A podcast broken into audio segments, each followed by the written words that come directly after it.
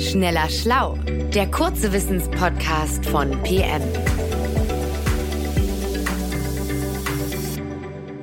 Hallo und herzlich willkommen zu Schneller Schlau, dem kurzen Wissenspodcast von PM. Mein Name ist Caroline Ring und ich bin derzeit Redakteurin bei dem tollen Magazin und zu Gast ist unsere Redaktionsleiterin Christiane Löll. Hallo Christiane. Hallo Caroline. Christiane, du bist ja Medizinerin. Ich würde heute nämlich gerne mal an einen Podcast anknüpfen, den wir im Januar veröffentlicht haben. Da ging es darum, dass bestimmte psychogene Pilze auch bei Depressionen helfen können unter bestimmten Voraussetzungen. Und nun haben wir in unserem aktuellen Heft eine Geschichte zu einem ganz ähnlichen Thema, nämlich darüber, dass auch ein Laktosemittel gegen Depressionen helfen könnte. Und da wollte ich nochmal nachhaken. Ah, okay, die Geschichte, die stammt von unserem Autor Jochen Metzger, der auch in Schneller Schlau immer die Psychologie-Rubrik bestückt.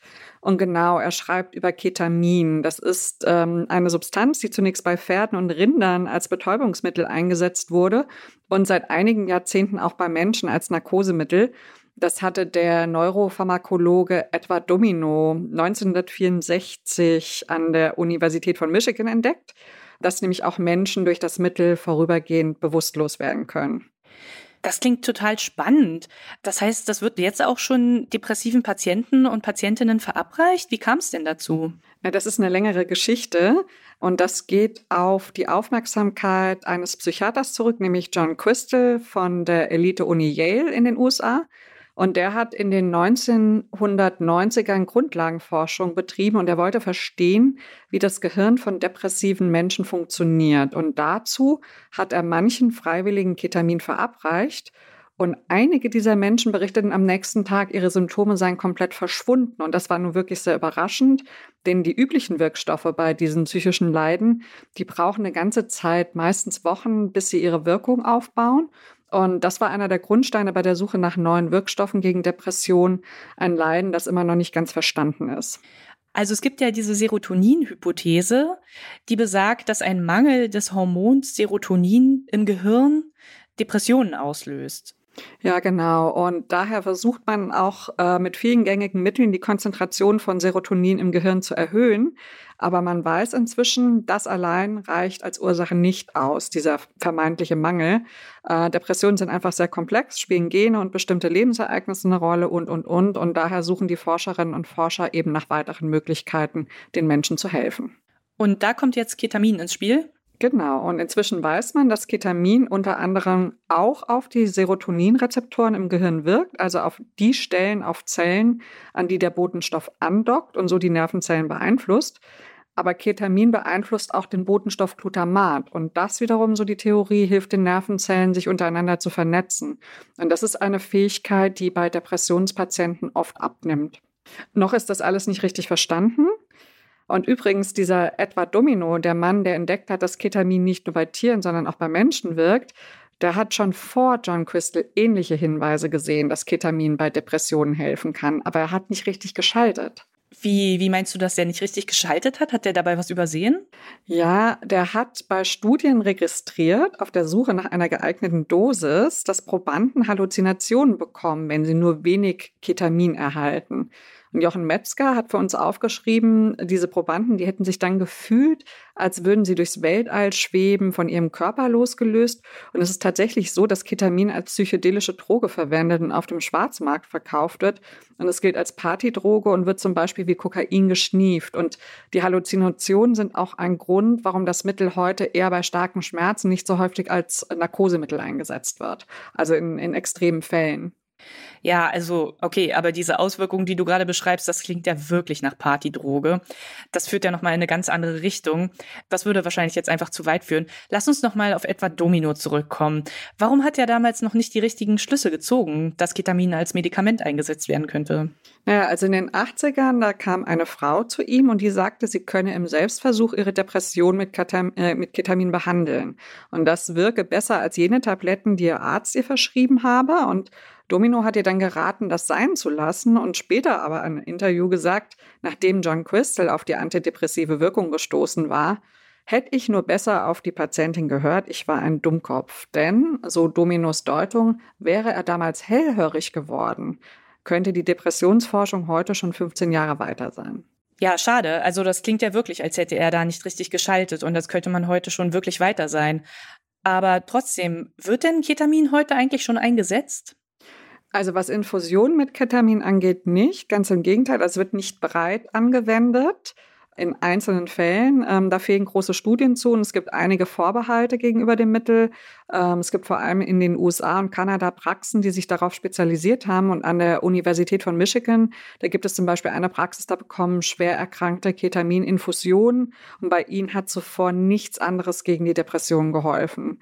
Diese Infusionen helfen aber auch nicht allen langfristig. Und oft gibt es in den ersten Tagen eine Linderung der Symptome, aber dann einen Jojo-Effekt und die Symptome kommen zurück. Es gibt Hinweise aus Studien, dass eine Kombi von engmaschig betreuten Ketamininfusionen und Psychotherapie helfen kann. Ähm, die Betroffenen erleben dann durch das Mittel so etwas wie eine, wie eine Verschnaufpause von der Depression und sind dann eher bereit, sich auf eine Therapie einzulassen, die ja auch anstrengend und ermüdend sein kann. Und äh, es gibt aber auch Hinweise, das weiß man zum Beispiel von Ketaminabhängigen aus der Drogenszene, dass der Stoff auf die Harnblase geht und dort Probleme machen kann. Außerdem das Gehirn schädigen und eben abhängig machen kann. Und ähm, da muss man eben vorsichtig abwägen, wann man dieses Mittel einsetzt und wem man das gibt. Und dennoch sagen viele, dass die Forschung zu Ketamin Depressionen neue Wege eröffnet hat auf der Suche nach Hilfe für Schwerkranke. Und es gibt eine Variante des Stoffes, die gerade von sich reden machen. Das ist Esketamin. Das wird als Nasenspray verabreicht. Als Nasenspray, okay. Und das soll helfen? Das stelle ich mir irgendwie ein bisschen unangenehm vor.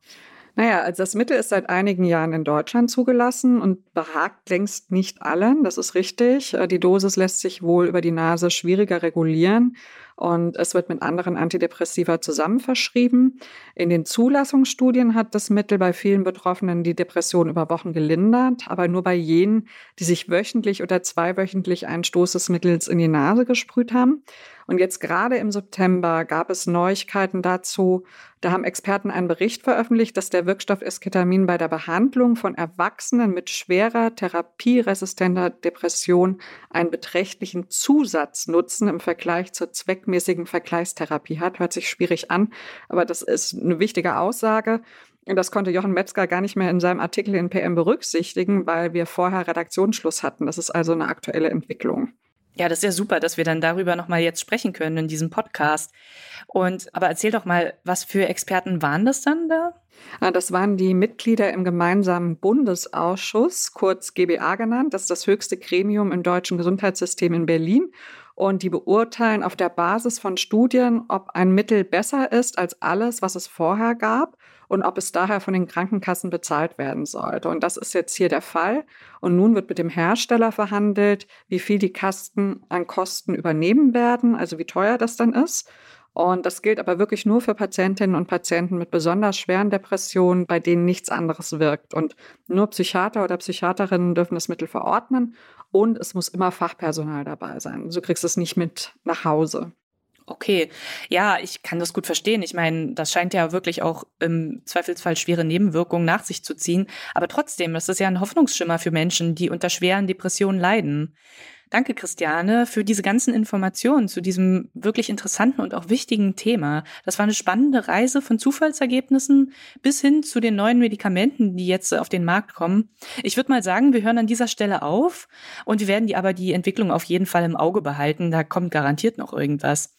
Wer möchte, der kann im Novemberheft von PM nochmal genauer nachlesen, wie Ketamin die Behandlung von Depressionen verändert hat. Das Heft, das erscheint dann am 13. Oktober. Danke, Christiane, fürs Erzählen und danke euch fürs Zuhören. Danke, Caroline. Bis bald. Tschüss.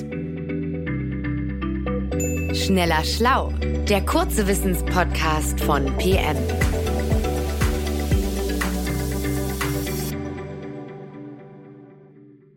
Dieser Podcast ist eine Produktion der Audio Alliance.